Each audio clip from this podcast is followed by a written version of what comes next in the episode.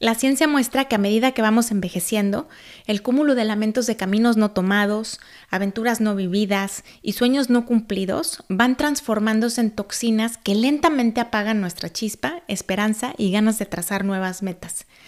Y cuando nos llega la hora de partir, nos encontramos en la antesala rodeado de nuestros entrañables hubieras. Hola, bienvenidos al podcast Bienestar Conciencia. Soy Nicole Fuentes Hace unas semanas terminé de leer The Power of Regret, How Looking Backward Moves Us Forward, el nuevo libro de Daniel Pink, que es uno de mis autores favoritos. Estoy segura de que alguna vez has escuchado, dicho, leído o escrito la frase no regrets, que significa sin arrepentimientos. Es más, quizá la tienes pegada en la pantalla de tu computadora o tatuada en el cuerpo. Escribiendo esto me acordé de una tarde de entrenamiento de gimnasia de hace más de 30 años. Tenía que hacer una serie de acrobacias que terminaban con un salto mortal hacia atrás y sentía mucho miedo. Cuando me cuando mi entrenadora me vio titubear, me dijo con voz muy firme, "Los arrepentidos se van al cielo." Queriendo decir con esto que arrepentirme a media pirueta podía ser catastrófico. Y desde entonces tuve la noción de que el arrepentimiento es algo indeseable. Yo no tengo la frase no regrets tatuada en la piel, pero sin duda estas dos palabras están detrás de decisiones importantes en mi vida. La idea de que guardar un baúl repleto de hubieras no es congruente con una vida plena y feliz es cierta.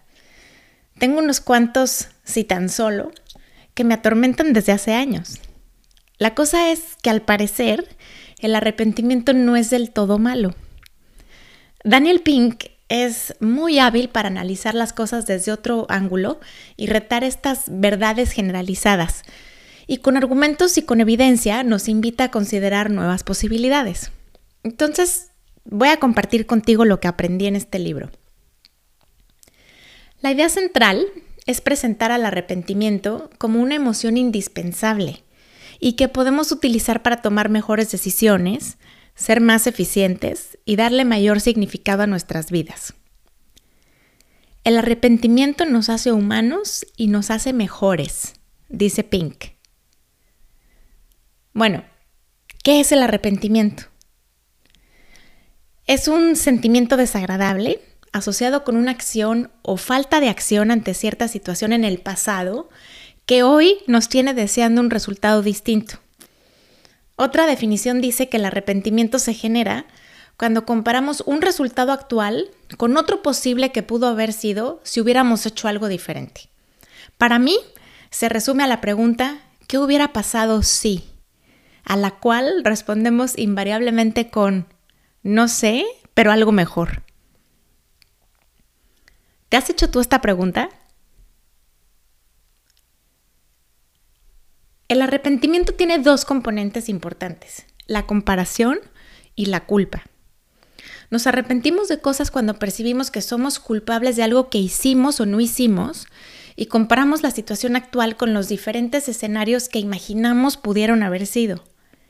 Y me parece muy interesante descubrir que la emoción del arrepentimiento no involucra las acciones de los demás, solo las propias. Hay muchos temas relevantes alrededor de esta emoción. Te mencioné antes que un ingrediente fundamental del arrepentimiento son las comparaciones. Y aquí hay de dos tipos. Al menos y si tan solo. Cuando comparamos y concluimos que al menos algo salió bien o no tan mal, por ejemplo, no gané la carrera, pero al menos me subí al podio. El carro fue pérdida total, pero al menos estamos bien. Los al menos nos hacen sentir mejor, nos dan alivio y consuelo, nos dejan ver cómo algo pudo haber sido peor. Por el contrario, hay comparaciones que nos dejan imaginando cómo pudo ser mejor si tan solo. Aquí entonces podemos pensar en el corredor, en el corredor que llegó en segundo lugar, ¿no? Si tan solo hubiera corrido más rápido los últimos cinco segundos, hubiera ganado el primer lugar. Si tan solo hubiera asistido a una clase más, hubiera pasado la materia. Los hubieras nos hacen sentir peor, incomodan y estresan. A mí no me gustan los hubieras. Son como elefantes sentados en el pecho o máquinas que sellan el estómago al vacío. Bueno, otra pregunta es, ¿cuáles son los beneficios del arrepentimiento? Daniel Pink resalta tres. El primero es que mejora la toma de decisiones. Ese pinchazo negativo que nos provoca el arrepentimiento nos lleva a recabar más información, a considerar más opciones y a tomarnos más tiempo para a una conclusión la siguiente vez. Por ejemplo, si ya un par de veces te precipitaste a comprar un curso en línea que te costó carísimo y nunca completaste, quizá dejas pasar la próxima oferta tentadora, pues sabes que lo tuyo no es estudiar detrás de una pantalla. El beneficio número dos es que mejora el desempeño. Intensifica la persistencia, nos lleva a intentar nuevamente, a ponerle más ganas, dedicación y esfuerzo. Si recibes una evaluación por debajo de tus expectativas, pues sin duda te prepararás mejor para el siguiente semestre, el siguiente taller o el siguiente reto. Y el beneficio número tres es que el arrepentimiento refuerza el sentido de nuestra vida. En los momentos de al menos o si tan solo, podemos encontrar una vía más rápida al significado de nuestras vidas pues resaltan aquello que es importante. En realidad no me interesaba mucho la economía, pero al menos me topé con la ciencia de la felicidad cuando tuve que hacer mi tesis, y eso sí que da sentido a mi vida. Cuando pensamos en todo aquello de lo que nos arrepentimos, podemos usarlo hacia adelante para diseñar objetivos de vida alineados con nuestro propósito. Y aquí me voy a detener a contarte cómo esto conecta con esas decisiones importantes en mi vida. Hace un tiempo, pasando por una temporada de ánimos grises, y mientras estudiaba sobre el tema de propósito, me topé con una pregunta. ¿De qué no quieres arrepentirte? Y esa pregunta me sacudió para bien. Hice una lista de todo lo que no quiero arrepentirme cuando llegue a mis últimos días, cuando mi vida esté por terminar. Y en esa lista aparecieron las cosas que me mueven, lo que quiero aprender, experimentar, lugares que conocer, sentimientos que expresar, personas con quienes reconectar, miedos que superar. Se hizo muy visible lo que para mí es importante y entonces empecé a vivir de otra manera. El arrepentimiento nos invita a responder estas preguntas. ¿Qué me dice este sentimiento? ¿Qué instrucciones me está ofreciendo para tomar mejores decisiones? ¿Qué me dice respecto a mi desempeño? ¿Qué sugiere con respecto a mi propósito de vida? Dice Daniel Pink que sentir es para pensar y pensar es para hacer. El arrepentimiento nos hace sentir, nos detiene a pensar y nos empuja a hacer. Otra pregunta que me pareció muy interesante es ¿de qué nos arrepentimos las personas? Entonces, antes de terminar con este recuento, te comparto de manera muy breve los cuatro tipos de arrepentimientos universales, con la idea de que identifiques los tuyos y resuelvas en caso de ser posible.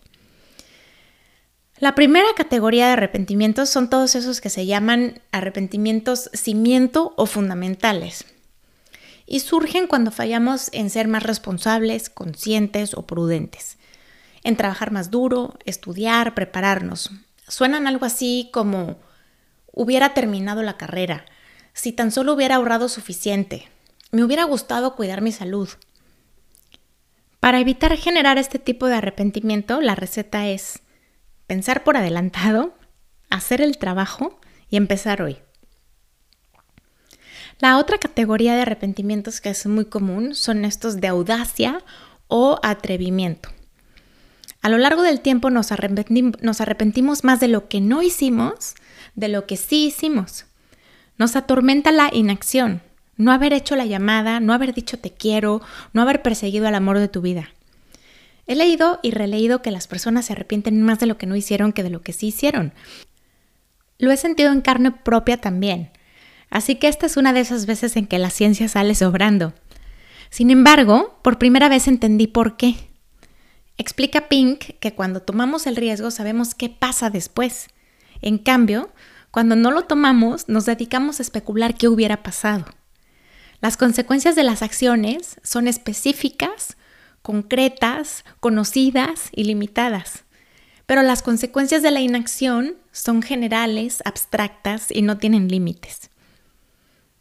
La ciencia muestra que a medida que vamos envejeciendo, el cúmulo de lamentos de caminos no tomados, aventuras no vividas y sueños no cumplidos van transformándose en toxinas que lentamente apagan nuestra chispa, esperanza y ganas de trazar nuevas metas. Y cuando nos llega la hora de partir, nos encontramos en la antesala rodeado de nuestros entrañables hubieras. La lección entonces es, habla, Invítalo a salir, haz el viaje, empieza el negocio, escribe el libro, toma el avión, dile, que, dile lo que sientes, baila, canta, aprende a tocar batería, reconecta.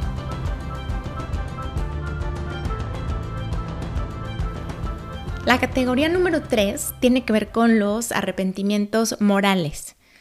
La mayoría de nosotros queremos ser buenas personas. No obstante, a veces nos equivocamos con las decisiones y las acciones comprometemos nuestros valores y creencias. Suenan así, por ejemplo, si tan solo hubiera hecho lo correcto, si no le hubiera hecho bullying a esa niña en el colegio, o si no hubiera copiado en el examen, si no hubiera ofendido a mi hermano.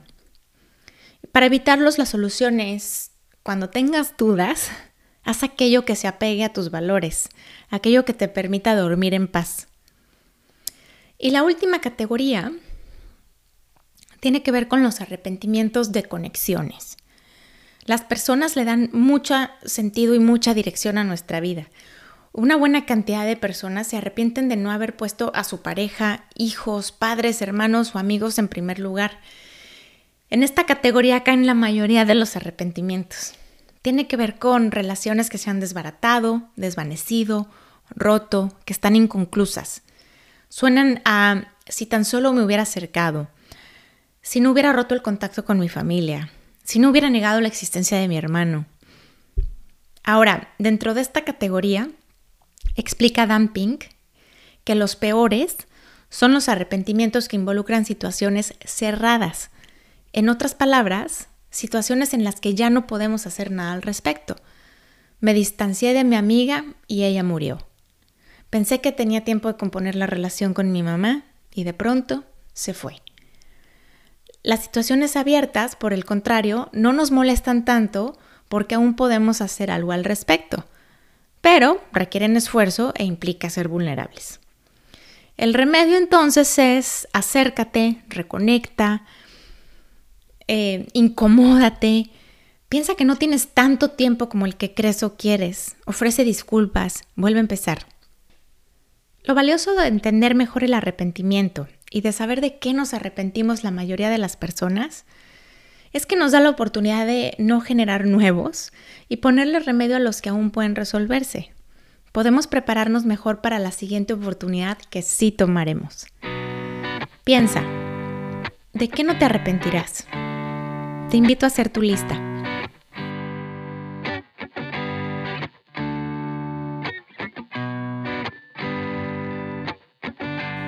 Gracias por estar aquí. Te espero en el siguiente capítulo. El podcast de Bienestar Conciencia es una producción de ruidoso.mx.